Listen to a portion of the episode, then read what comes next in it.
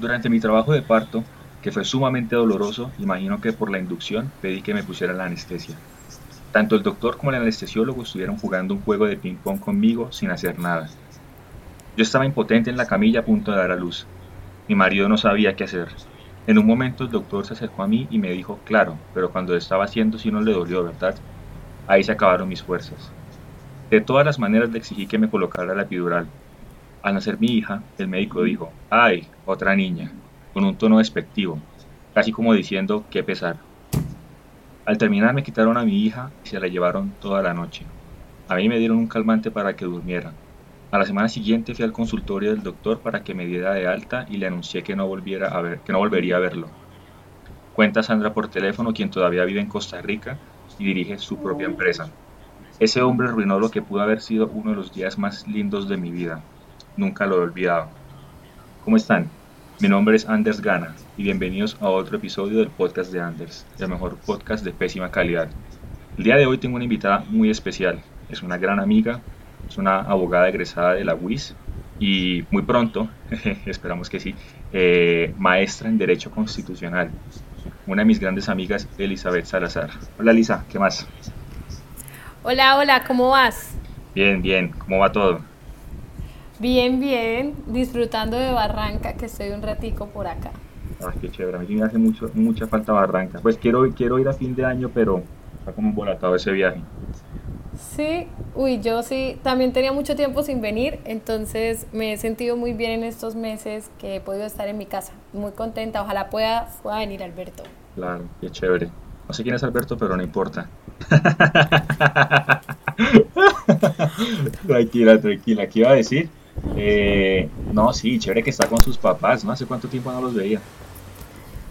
Uy, hace rato, siete u ocho meses sin verlos cuando pude llegar. Sí, yo sí, la verdad me siento como muy privilegiado pues de estar como con mis papás acá, pues en medio de la pandemia, ¿no? Que no es como, que no es como tan fácil viajar y ver a los familiares. Pero bueno, Eli, entonces el tema de hoy, ¿no? Vamos a hablar de un tema bastante delicado.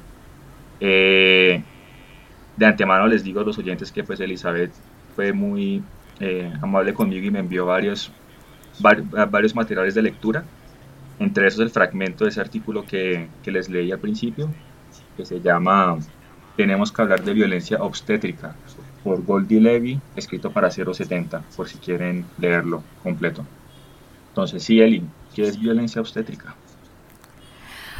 Bueno, violencia obstétrica es, yo lo entiendo, yo lo defino cuando el personal médico, el personal que acompaña un parto, eh, se apropia del proceso del parto de la mujer y mm. puede llegar a invisibilizarla y cometer distintos tipos de violencia contra la mujer que es protagonista o debería ser protagonista de su parto.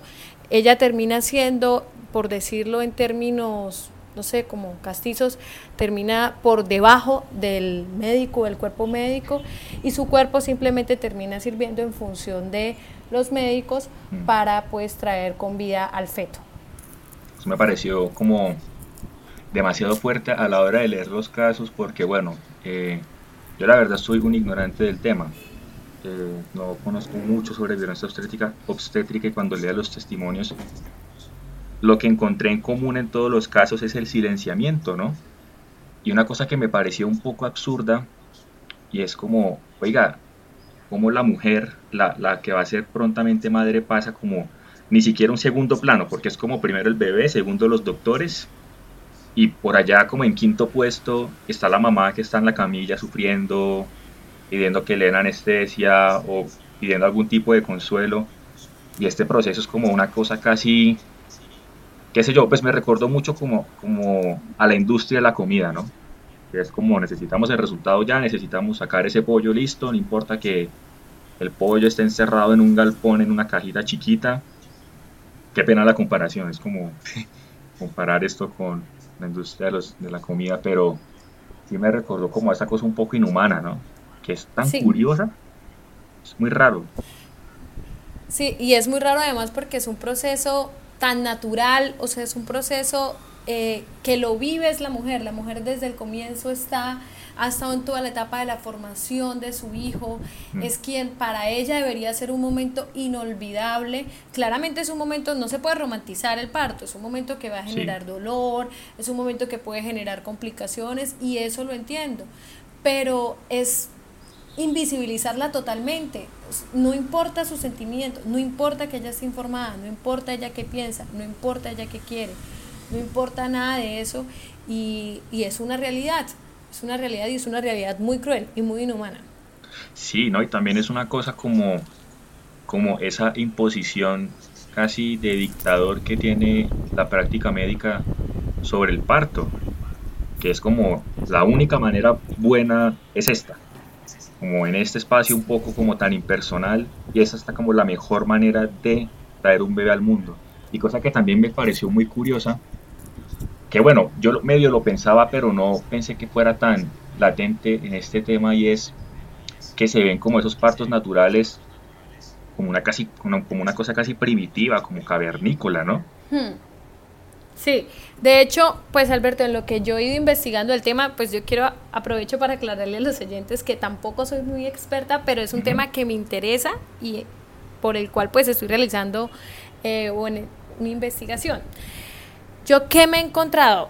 Pues he encontrado que existen también otras formas, como por ejemplo la partería, y yo quiero ser muy clara en que yo considero que el parto médico institucionalizado está bien mm. y que no siempre se va a generar violencia obstétrica, pero sí es una realidad y según las investigaciones y los, artículos que he leído, es que en muchos casos, por ejemplo, se induce a la mujer a la cesárea o se inducen las contracciones, no se permite que se desarrolle el parto pues en las condiciones, en el tiempo que se puede tomar, porque claramente para el cuerpo médico va a tomar muchísimo más tiempo un parto natural probablemente, eh, con muchísimos altibajos en la mujer, eh, que puede generar algunas complicaciones. Entonces es la inducción a llevarla a la cesárea, aplicarle medicamentos para acelerar contracciones y no se deja fluir naturalmente ese proceso en los casos de violencia obstétrica. Sí, no, y pues también ahí trae como un punto muy importante a colación es que pues queremos como primero ratificar de entrada que el objetivo de este episodio no es satanizar la práctica, la práctica médica, ni decir como, o sea, no tengan bebés en hospitales, ni con ginecólogos hombres, porque pues no, no es la idea, es simplemente también como resaltar esta realidad que no sé si, no sé si tiene como, no, no sé si hay algo afuera que trata como de hundir este problema o meterlo como debajo de una alfombra para hacerlo como desaparecer o invisibilizar, o si es como una cosa involuntaria, que, pero que aún así sigue siendo algo bastante violento contra la mujer. Entonces creo que también aquí pues, ¿no? Es como Elisa ya dijo, pues no somos expertos, pero es un tema que nos interesa a ambos. A mí también me interesa, la verdad, conocer sobre violencia obstétrica. Y aquí estamos es como opinando y viendo que, pues, estamos viendo qué es lo que hay en el país y qué se puede hacer, o qué se está haciendo, o, qué, o cuáles canales hay de ayuda para las mujeres que están en, el embarazo. Sí, y sobre todo a mí me parece importante es como generar conciencia al respecto.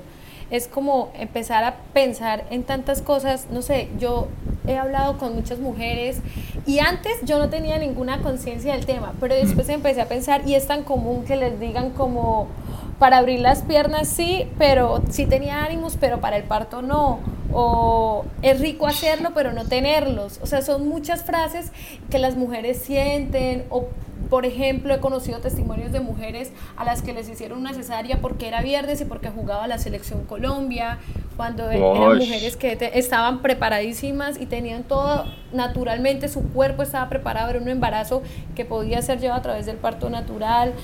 Sobre todo también, Alberto, hay un tema muy importante y es, por ejemplo, en mujeres Anders es mujeres de bajos recursos económicos. Mm. ¿Por qué? Porque muchas veces en los hospitales se, se maltratan más a las mujeres que no pueden contar de pronto con su ginecólogo privado, en una clínica de un gran reconocimiento, con donde tienen que salir también por la premura rápido de los partos, también a las niñas, a las niñas las, las, las vulneran mucho psicológicamente, como por qué abrió las piernas, porque ahí sí, ahora tenga eh, la voluntad. También cuando hay mujeres que, por ejemplo, les echan la culpa por pujar, ¿cómo pujan? Es que usted pujó mal. Es que usted se Ah. cansó de pujar, la culpa es suya. Son eso, esos son tip- eso, bueno, la violencia obstétrica tiene como varias formas, puede haber una violencia simbólica y la violencia simbólica es la que ya la misma mujer tiene aceptada y es como lo que hablábamos, ¿no? Como ese grado inferior de la mujer sobre el cuerpo médico y entonces, sí, porque yo estoy muy intensa, sí, yo no debo pedir eso, sí, mejor me callo, sí, Mm. todo eso porque la mujer tiene que obedecer, tiene que hacer caso. También está la violencia institucional y claro que en los hospitales y en las clínicas deben existir protocolos, pero protocolizar todo, todo a tal punto en que no se deja espacio de decisión para los casos en específico, en los que a una mujer en la que no es necesario hacerle un procedimiento igual se lo terminan haciendo porque está en el protocolo, una mujer en la que no es necesario aplicarle un medicamento igual se lo aplican porque está en el protocolo, incluso el médico que puede que en su criterio piense esto no es necesario con ella o esto no está bien para esto que yo me estoy enfrentando en este momento, igual lo tiene que hacer porque está en el protocolo. Hay violencia física cuando, por ejemplo, la mujer está sufriendo dolor y no se le aplican analgésicos teniendo la posibilidad de aplicársele, cuando se hacen tactos vaginales de manera reiterada cuando no son necesarios y por distintas personas. No es solo la persona que va a atender el parto, sino enfermeros. Eso es una forma de violencia física. También muchas mujeres son amarradas durante el parto, se les obliga a estar en una única posición, no pueden adoptar la posición que su cuerpo y sus entrañas le dicen para parir, sino tienen que estar amarradas y parir de cierta manera. Entonces, por ejemplo, cuando tienen a su hijo no lo pueden ver, no lo pueden acariciar, no lo pueden abrazar, no lo pueden amamantar, inmediatamente son separados. Eso es violencia física, además de la violencia psicológica que es reiterada, la que ya hemos hablado, todas esas frases humillantes, todas esas frases individu- individualizadoras. Y en muchas mujeres es muy común que no les explican qué está pasando. Su parto se complica y no les explican. No les Mm. explican antes lo que puede ser. Le practican, eh, bueno, esto valga la redundancia, pero hacen, toma, realizan prácticas de las cuales ella no fue informada, no tenía conocimiento. Entonces, sí es una realidad, no, claramente no en todos los casos, pero qué chévere y qué bueno que se pueda llegar a tomar conciencia de eso. Sí, Y que las mujeres empeza- empecemos a entender eso, empecemos a entender que eso no está bien y empecemos a exigir nuestros derechos sexuales y reproductivos.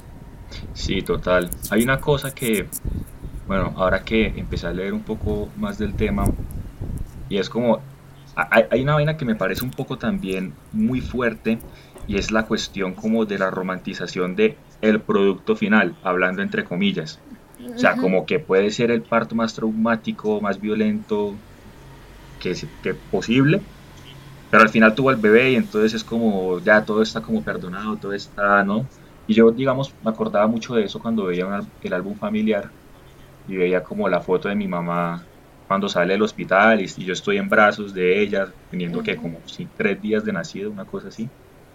Y yo pensaba en eso, como ella se la ve súper contenta, obvio, porque me tiene en los brazos y nací bien y saludable y todo, pero luego pensé que eh, no, hay, no hay un registro del antes y pues obviamente no, no quiero especular sobre el parto de mi mamá porque pues, ¿qué, qué puedo decir yo?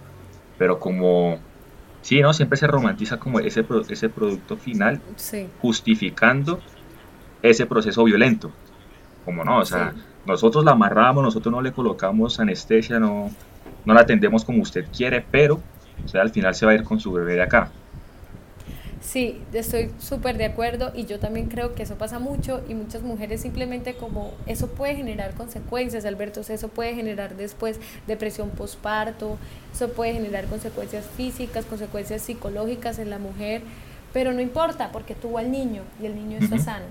Entonces, eso eso es un peso con el que hay que cargar y es sí, es la romantización de que salió el bebé sin importar todas las condiciones a las que ella fue sometida y todas las vulneraciones que tuvo y eso pasa mucho. De verdad que a mí me parece un tema como muy importante, muy interesante de investigar y me parece muy chévere también investigar otras formas de parto. Me Sí. parece chévere investigar el parto en casa y como cuáles son otras otras alternativas al parto médico institucionalizado. Bueno, y ya que abrimos un poco el tema, pues contando como estas opiniones que tenemos al respecto, vayamos entonces como en ese medio orden cronológico. ¿Cuándo fue que usted como en su, en su carrera académica entró o descubrió lo que era la violencia obstétrica? ¿Cómo se interesó en eso? ¿Cómo decidió investigar y trabajar por, por los derechos eh, reproductivos de la mujer? Bueno, Alberto, eh, la verdad, la historia es un poco la historia es un poco curiosa y es porque yo eh, ingresé al grupo de Derecho, Arte y Cultura de la Universidad Externado de Colombia, el grupo de investigación, porque a mí siempre me ha gustado pues el teatro y manifestaciones culturales, etc. Estando en el grupo de investigación, eh, mi profesora me habló del patrimonio cultural inmaterial y descubrí que los saberes ancestrales asociados a la partería afro del Pacífico son protegidos como patrimonio cultural inmaterial. Entonces empecé a estudiar un poquito la partería tradicional, la partería eh, de Azoparupa, las mujeres del Pacífico en Colombia, que es lo que, como lo que he mirando, y me di cuenta que esos saberes, si bien no conservan como ese vínculo con el territorio tan importante del patrimonio cultural inmaterial, sí han ido evolucionando, no se han quedado estáticos, y que hoy en día existen muchas mujeres en las ciudades que están teniendo partos en casa. Entonces, pero las parteras urbanas, por ejemplo, no están tan organizadas como las parteras tradicionales, existen distintas técnicas, distintas herramientas y distintos usos. Eh, entonces me pareció como muy chévere investigar ese mundo de las parteras urbanas que no está todavía como tan estudiado.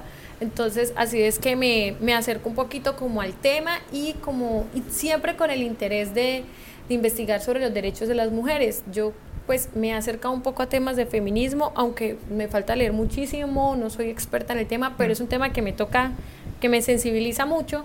Entonces, pues descubrí una pasión muy, muy importante y muy chévere en los derechos sexuales y reproductivos, que son pues derechos humanos que tenemos todos. Y por eso me interesé en la violencia obstétrica y la partería, la partería urbana. Total. Eh, entonces sí, la partería urbana es, es un término que para mí totalmente desconocido, o sea, total. Yo lo poco que había escuchado de partería es lo mismo, como las, las parteras del Pacífico. Y entonces aquí también hay como algo que me parece muy curioso y es ese limbo extraño en el que cae la partería urbana, ¿no? Porque no, es, no se le ve, por ejemplo, como el Pacífico, que claro, uno, uno desde su como ignorancia de persona de ciudad lo piensa y uno se imagina una cosa como ancestral, mágica, hmm que viene de siglos y siglos atrás, pero cuando uno pasa ese oficio a la ciudad, uno queda como, bueno, o sea, pero esto no es ni la cosa ancestral que viene desde la diáspora, desde, desde la periferia, pero tampoco es esta cosa eh, académica, totalmente médica, entonces cae como en un limbo súper extraño. Entonces, digamos, yo creo que eh, explíquenos un poquito cómo funciona la partería eh, en la ciudad. Bueno, lo que yo he visto, yo, mi investigación se ha centrado un poquito en Bogotá, que es la ciudad donde yo resido. Entonces, pues en Bogotá existen como diversos grupos de parteras, ¿sí? También hay una institución muy famosa, bueno, que se llama Procrear, por ejemplo, y en esa atiende un médico ginecobstetra, pero es un médico con una conciencia del parto humanizado, de la importancia de garantizar los derechos de las mujeres en el parto.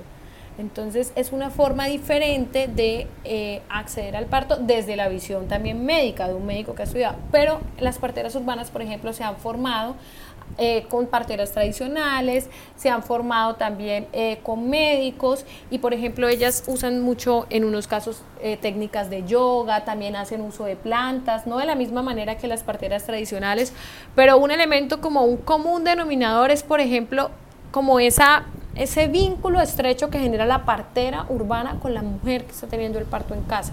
No es simplemente una paciente que llegó a esa hora y la debo atender, sino la acompaña en todo el proceso del, del embarazo, el parto y el puerperio, que son los días posteriores al parto.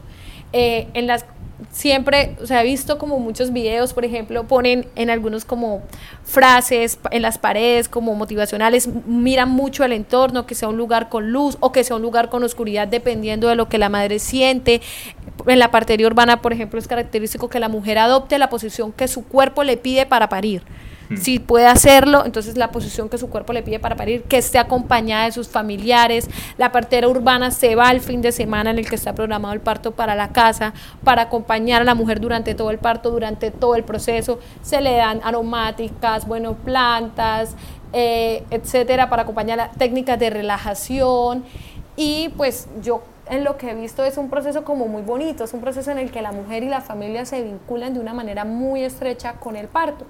También pues a mí me parece importante como aclarar que no todos los partos pueden ser partos en casa y para eso siempre es importante que estén acompañadas de los controles médicos, porque en los controles médicos se van a determinar si es un embarazo con riesgo o para tanto para la madre como para el feto y si es posible o no que se tenga ese proceso del parto en casa. Total, y digamos, bueno, de nuevo yo voy siempre a remitirme a los artículos que me envió. Una cosa que también me parecía un poco loca, pues ahora que lo pienso y es como, ¿cómo es esto posible? Y es que casi como que en el mundo médico el parto en esos nueve meses se puede resumir prácticamente en unos controles médicos y en el momento de, del parto. De resto es como ese tiempo que es, es como un tiempo en el que la mujer simplemente está ahí y ya. Y cuando leí lo de la partería urbana, caí en cuenta de que, bueno, si hay algo más, aparte de simplemente controles, de mirar si el bebé está bien, hay algo más que ese bienestar médico que se le puede dar al feto y a la madre, sino que también hay un bienestar mental y espiritual, si se quiere decir también que se le puede dar a la madre. Yo también pensaba y decía como, bueno, pero si yo también tuviera una esposa y ella estuviera embarazada, yo quisiera que ella esté, que se sienta acompañada también eh, en ese proceso y no solamente como compañía del esposo, sino como una compañía médica, una compañía tal vez psicológica, que creo que es lo que, como la gran fortaleza y lo que brinda la partería urbana, ¿no? Sí, y también es para la familia, para el esposo, para el papá del niño. Si el papá del niño quiere estar con su esposa, quiere acompañarla en ese proceso, quiere sentir la maternidad y la paternidad de la que él también forma parte porque no puede hacerlo.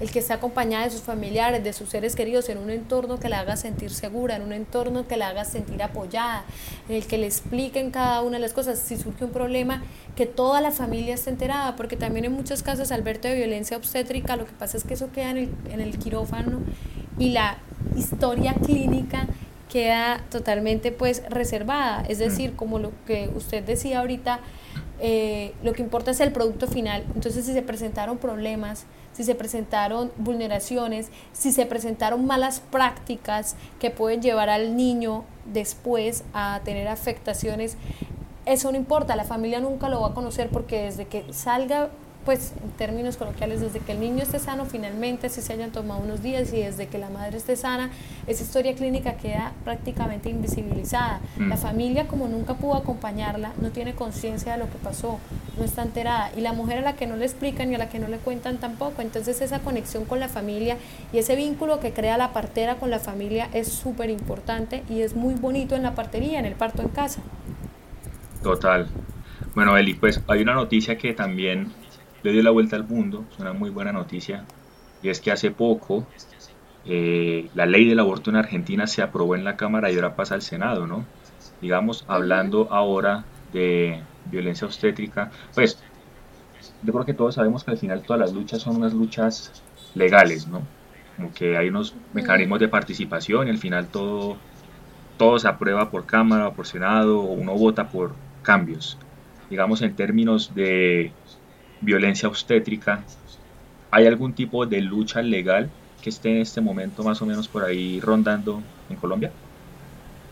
Eh, sí, Albert, eh, Anders, existen tanto, han existido proyectos de ley para el parto humanizado, existen proyectos de ley para la violencia obstétrica, de hecho creo que hay uno que está haciendo tránsito en Senado en este momento, también hay un proyecto de ley en tránsito para la partería, para salvaguardar la partería, eh, aunque lo que revisé el proyecto de ley es que está muy enfocada todavía a la partería tradicional, entonces me parece que de pronto hay falta vincular a las parteras urbanas, existen resoluciones del Ministerio de Salud, existen resoluciones de organismos internacionales, OMS, o sea, sí hay de pronto unos mecanismos a los cuales uno decir, pues yo tengo algunos derechos, pero sinceramente eso no se aplica. Sinceramente son mecanismos que todavía están en letra muerta, tal vez el hecho de que exista una ley de la República y que sea visibilizada por, o sea, que sea conocida por las mujeres, por las organizaciones que se den a conocer, pueden ayudar mucho, mucho más.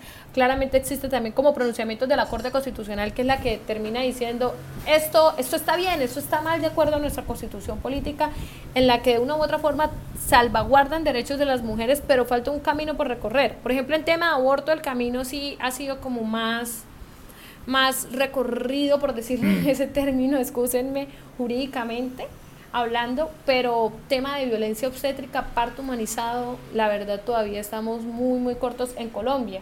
Sí, yo creo que también es una cuestión como, bueno, hablando muy, muy, muy desde mi ignorancia, también es como lo que más escandaliza al país, es como lo que más hace eco en lo legal, ¿no? Aquí en Colombia los grupos conservadores harán hasta lo imposible por parar algo tan abominable, abominable entre comillas como el aborto. Pero digamos, aquí la violencia obstétrica es algo, bueno, es algo que yo creo que la mayoría de personas no se imaginan que existe, sino que simplemente creen que es la norma. Bueno, es que así es como tiene que ser un parto. Entonces yo no creo que haya violencia obstétrica porque así son las cosas, ¿no? Un parto es difícil y pues pasa esto y esto y esto y, y ya. Sí, Sí, estoy, o sea, estoy de acuerdo con eso. También hace parte de que nosotros mismos no, no lo conocemos, pero esa es una discusión que es como tan incipiente, eh, pero en muchas mujeres sí, cuando viven su parto, sin necesidad de saber el término violencia obstétrica, ellas sienten que algo no estuvo bien. Ellas sienten que no fueron escuchadas. Ellas pero sí hace falta, yo siento, claro, el aborto, por ejemplo, es un tema que a las personas que se consideran pro vida les importa mucho, es un tema que va como muy ligado con los valores de ciertas tradiciones religiosas, ciertas tradiciones políticas, etcétera. Entonces es un tema como mucho más polémico. Eh, entonces, pues ese tema, sí, ahí sí sale en las noticias, sale en el Senado, sale en todos lados, pero mm. la violencia obstétrica es el común denominador y nadie, nadie piensa que está mal, nadie piensa que hay un problema. Así tiene que ser así hay que aguantar, las mujeres tienen que aguantar porque un parto es difícil, y no importa todas las consecuencias que se puedan generar para ellas física y psicológicamente. Son es un tema invisibilizado, entonces por eso me parece como muy chévere que lo hablemos. Total, porque digamos también otra cosa que me parece muy importante, bueno, yo tuve el privilegio hace un año de trabajar con la red comunitaria trans de Bogotá y cuando les preguntábamos como bueno, pero ¿cuál es la lucha principal de la red comunitaria trans? Ellas nos decían que, que el campo médico nos incluya dentro de la medicina, porque digamos, eh, una de ellas me contaba que cuando se hizo el procedimiento para cambiarse de sexo, eh, la doctora al final le dijo como no, tú, o sea, tú ya quedaste estéril.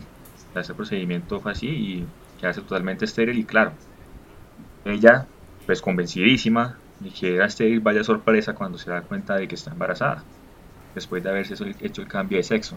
Entonces digamos como hay muchas, lo, lo que me muestra a mí estos artículos sobre violencia obstétrica, estos casos, estas luchas, es que hay muchas cosas que están quedando por fuera de la medicina, como por ese por esa pretensión pragmática de que todo tiene que ser medible, todo tiene que ser como ciencia, dejando de lado un montón de cosas que son muy importantes como para el desarrollo de, integral de una persona. Entonces, digamos, la, la, lucha de la red comunitaria trans es como nosotras, nosotras queremos que la medicina nos incluya en su estudio. O sea, que nos digan que es posible hacer un tratamiento de hormonas que no nos digan que nos vamos a morir por hacer un procedimiento de cambio de sexo, que nos atiendan sin discriminación. Y esas son, sí, yo creo que eso es lo que en esta época, no sé, bueno, no sé desde hace cuánto venga la lucha de la violencia obstétrica, pero creo que es más visible ahora, ¿no? De lo que era antes. Sí, Total. De hecho, bueno, de derechos reproductivos, Alberto, que en general aglomeran muchísimas cosas, aglomeran luchas de la comunidad trans, aglomeran luchas del feminismo, eh, aglomera luchas, bueno, de muchísimas cosas de la comunidad LGBTI. El tema de derechos reproductivos se empieza a hablar desde 1994, eso es muy reciente, es muy reciente en nuestra, en nuestra historia, ¿sí? Entonces, Usted había nacido. un camino sí, yo no había nacido. Siento que hay como un camino muy largo por recorrer, pero también considero que es eso, o sea, qué bueno sería, aunque de pronto suena muy idealista, pero bueno, si mm. estamos entre amigos, se vale soñar. Claro. Eh, qué bueno sería que se capacite a los médicos, se capacite a las enfermeras, se cambien tantas barreras, tantos como tantos paradigmas que siempre han gobernado, por ejemplo, el parto, que siempre han gobernado el género, que siempre han gobernado lo que significa ser mujer, que han gobernado el aborto. Esa, esa, ese sentimiento de que yo decido sobre el cuerpo de la mujer, yo decido sobre su autonomía reproductiva porque yo soy la institución médica, eso no está bien. Entonces, sí creo que las capacitaciones en temas de violencia de género son fundamentales. Las, eh, capacitar al cuerpo médico, que haya un acompañamiento psicosocial y qué bueno que sería qué bueno sería que también sea en instituciones públicas. Mm. la partería a mí me parece una herramienta muy bonita pero yo debo ser sincera Alberto la partería urbana es prácticamente un lujo. Son muy es muy costoso para ir en casa es muy costoso para ir en casa porque primero uno tiene que seguir yendo al médico o sea tiene que pagar sus consultas sus controles el médico tiene que dar el aval para que sea un parto en casa responsable eh, tiene que darse el aval de que se pueda hacer y el proceso es muy costoso. Es un lujo que se pueden dar las mujeres que cuentan pues con ciertas condiciones económicas o sus familias, eh, pero no es un derecho que tenemos todas. Entonces, me parece que también ahí hay un camino como muy grande por recorrer. No estoy diciendo que tenga que ser necesariamente que todas las mujeres puedan parir en casa, pero sí por lo menos crear la conciencia del parto humanizado desde el común denominador que es el parto médico institucionalizado, me parecería muy importante y me parece que es válido soñar con eso. Total, total. Son, son luchas que, que, van a seguir. O sea, yo sé que esas luchas siempre, siempre van a seguir. Porque digamos también, hablando, pues, ¿no? O sea, de nuevo, a la audiencia, no, no estamos aquí tratando de satanizar a la medicina. También estaba recordando el caso de Alejandra Monocuco, ¿no? De esta mujer trans que llega a, a una institución médica y no la atienden porque tiene VIH y como en esa negligencia médica de no atenderla porque es como, uy, es trans, tiene una enfermedad venérea, la dejaron morir y no la atendieron. Sí. Entonces también, sí, esas, esas son como las luchas que se tiene un poco como con humanizar la práctica médica, ¿no? Sí. Sí, y por ejemplo, ahorita que hablamos del tema de las mujeres trans, de nuevo no soy muy experta, pero yo creo que no es muy difícil imaginarse que su vulneración tiene que ser el doble al momento de tener un parto. Bueno, en ese caso, porque mm. van a ser vulneradas también en su identidad de género. Entonces, puede, o sea, están muy expuestas y siento que que son temas que hay que poner sobre la mesa, que hay que hablarlos, que hay que discutirlos. Claramente todo eso tiene que ir súper acompañado también de la visión de los médicos. De hecho, eh, algo como que es muy interesante es que cuando estuvo haciendo tránsito el proyecto de ley de parto humanizado, asociaciones de ginecobstetras se oponían al proyecto de ley porque consideraban que Sí, porque consideraban que no solamente en temas económicos, en temas administrativos, que sería muy complicado, que el sistema de salud no está para soportar eso.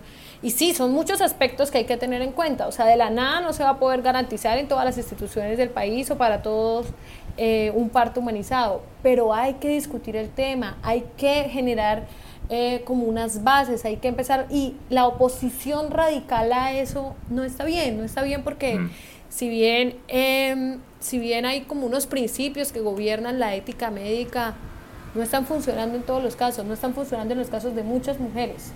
Y es un tema que hay que empezar por aceptar, eh, pero siempre vinculando la visión también del médico.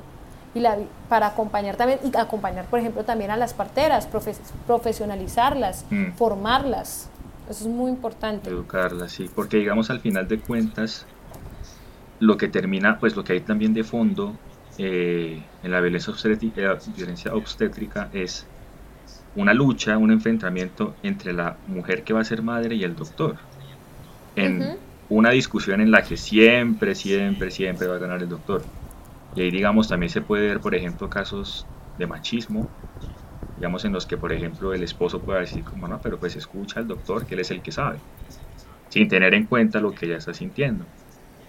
Entonces, para mí, creo, creo que eso es como, por lo, que, por lo poco que leí, lo que me falta por leer, por leer, creo que ese es un poco como el problema, como ese pormenorizar la voz de la mujer solo porque del otro lado hay una persona que tiene un título médico. No quiere decir que no valga nada, obviamente sí, para eso se preparan, pero no, también hay que, hay que conciliar ese encuentro de esas dos voces, es lo que pienso. Sí, dejar de, o, sea, ojalá no, no tuviera que pensarse siempre en una estructura jerarquizada. Exacto. Usted tiene que hacer caso porque soy el médico, porque lo digo, qué bonito fuera que a la mujer le expliquen previamente todas las posibilidades que pueden presentarse en su parto, que si la mujer tiene un parto que le puede permitir ser un parto natural, a menos de que se generen claramente pues algunas complicaciones y que tomar decisiones pues sobre, la, sobre el momento, pero que se respete eso, por lo menos que exista esa garantía, no tiene por qué llevarla a una cesárea si la mujer no quiere y si está en toda la capacidad de tener un parto natural. Eso sería un mínimo que podría cambiar muchas cosas y podría cambiar muchas cosas en la vida de las mujeres, en sus familias, en su relación con el hijo. Entonces, sí siento que, que esa estructura jerarquizada afecta y, y pues me parece como, nuevamente me parece muy importante pensarlo, hablarlo, discutirlo y que se eleven también iniciativas jurídicas eh, que permitan garantizar esos derechos o permitan hacerlos exigibles. Elisa, y pues como es la pregunta así de, de, mucha curiosidad, ¿cómo es el panorama, por ejemplo, en otros países? ¿Tiene alguna idea o Sí, he visto, pues todavía no soy así como estoy haciendo apenas los estudios, pero por ejemplo en Venezuela hay una ley que condena la violencia obstétrica, también en México, en Argentina, entonces hay como más... En Argentina también hay una, una ley para parto humanizado y hay iniciativas, hay diversas iniciativas, por ejemplo, de clínicas que, que crean ciertos escenarios para hacer que sea el ambiente como mucho más cómodo para parir y también se permite, por ejemplo, en la resolución del Ministerio de Salud que existe en Colombia dice algo como que las mujeres puedan adoptar la posición que quieran en el parto, pero eso no se aplica.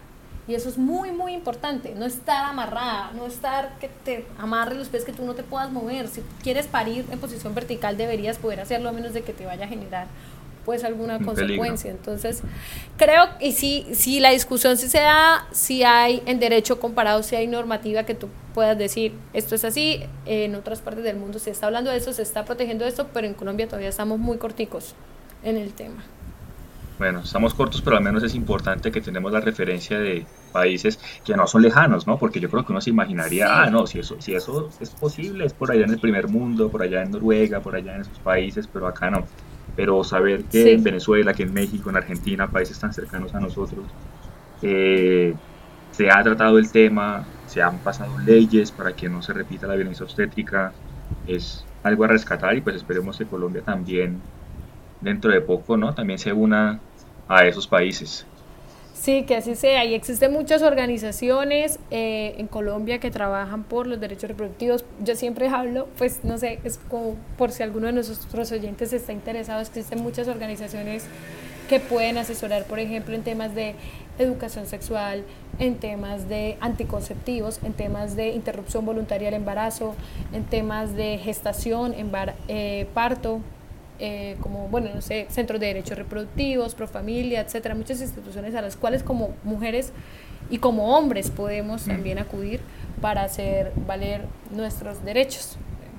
Bueno, Elisa, esto ya es como para cerrar, ha sido como una conversación que me ha gustado demasiado eh, y creo que a, a, los oyentes también les va a gustar.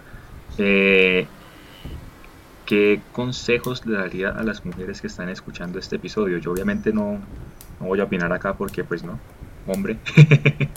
pero, pero sí, como que consejos, precisamente habla de las organizaciones que existen acá, que brindan ayuda, que brindan educación, que brindan acompañamiento. Entonces yo creo que pues sería como una buena forma de cerrar este episodio dándoles a conocer esas herramientas de ayuda y acompañamiento que existen en Colombia.